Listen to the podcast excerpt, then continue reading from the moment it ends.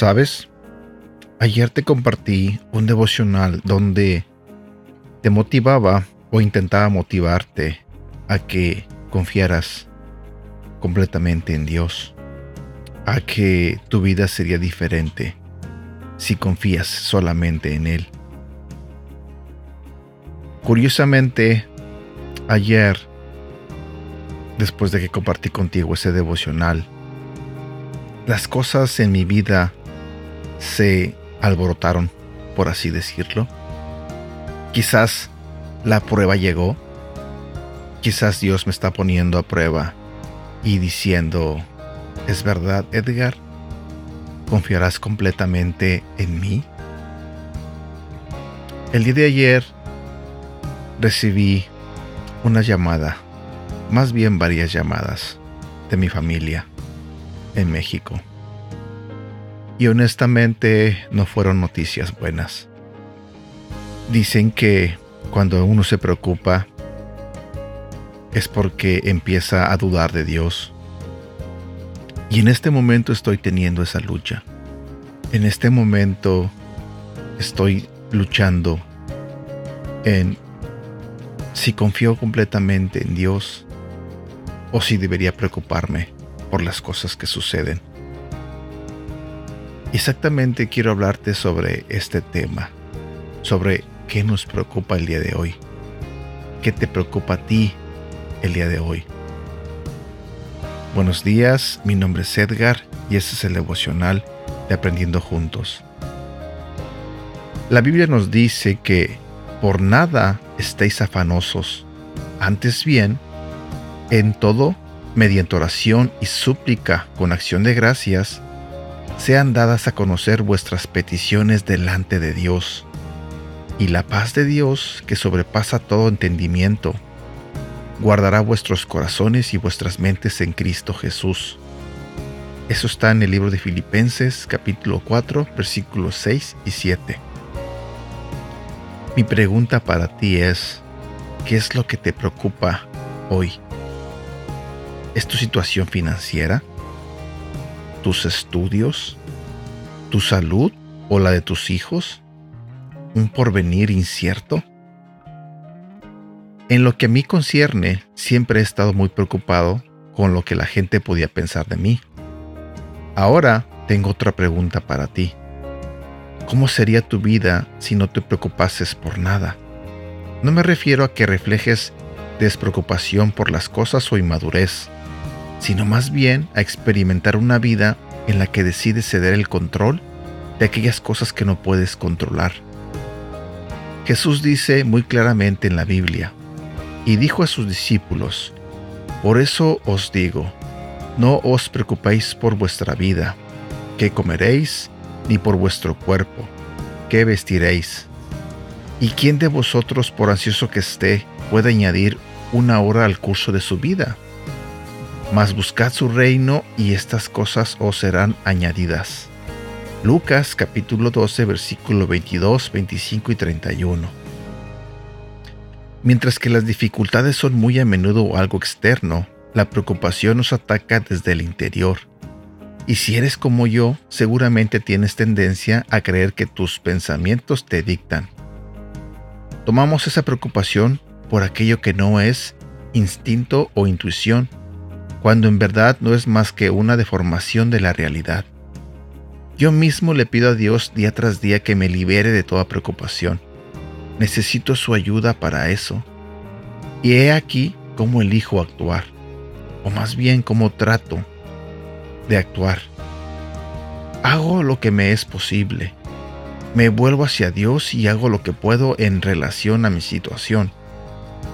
Y le entrego a Él lo imposible le entrego lo que es imposible para mí, humanamente hablando. Mi oración para ti hoy es que puedas hacer tu parte, la parte que es posible, y dejar a Dios hacer la suya, la parte que es imposible. Frase para recordar. Haz lo que es posible y entrega a Dios lo imposible. Versículos para recordar. Filipenses capítulo 4 versículos 6 y 7. No se preocupen por nada. Más bien, oren y pídanle a Dios todo lo que necesiten y sean agradecidos. Así Dios les dará su paz, esa paz que la gente de este mundo no alcanza a comprender, pero que protege el corazón y el entendimiento de los que ya son de Cristo. Y voy a leerte lo que dice el libro de Lucas en el capítulo 12, desde el versículo 22 hasta el versículo 31.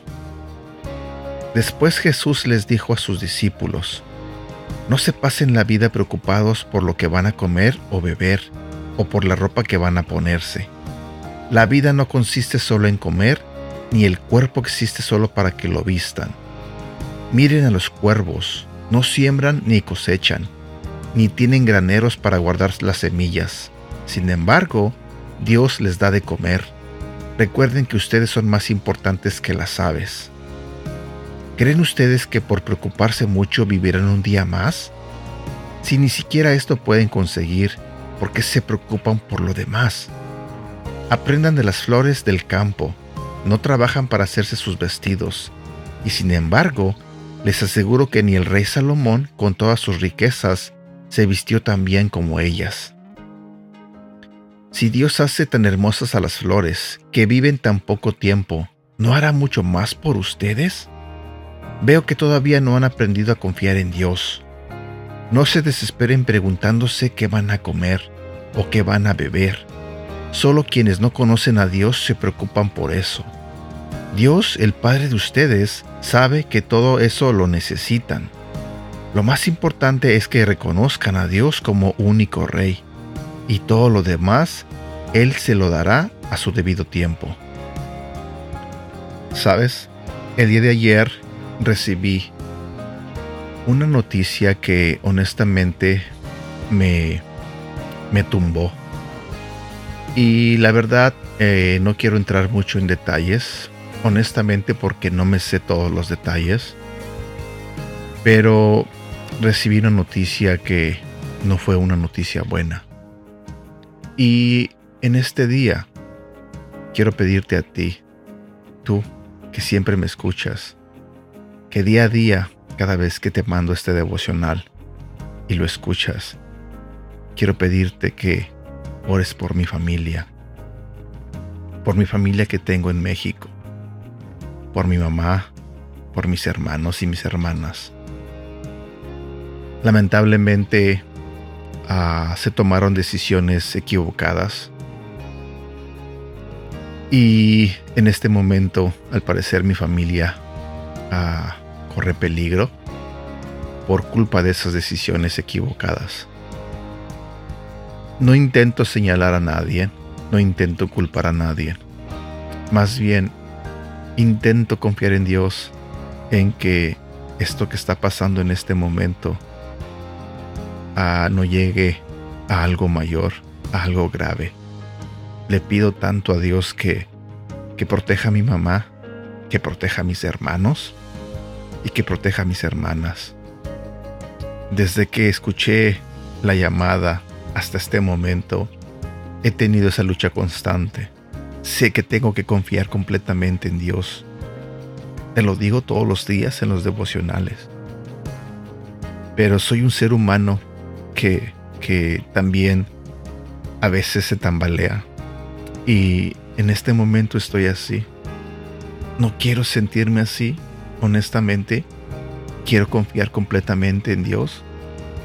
Y sé que si ustedes me ayudan a orar como me han estado ayudando a orar por las otras personas, yo sé que Dios puede hacer milagros.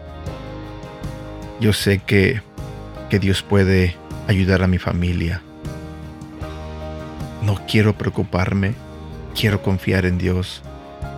Así que te pido que pongas en tu lista de oración a mi familia.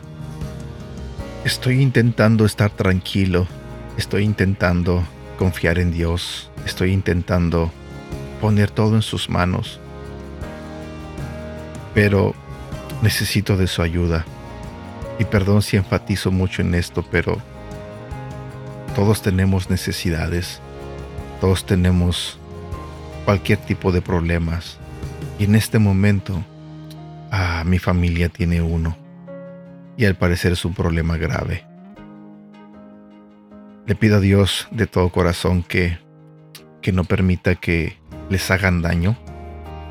Le pido a Dios que no permita que gente mala lastime a mi familia.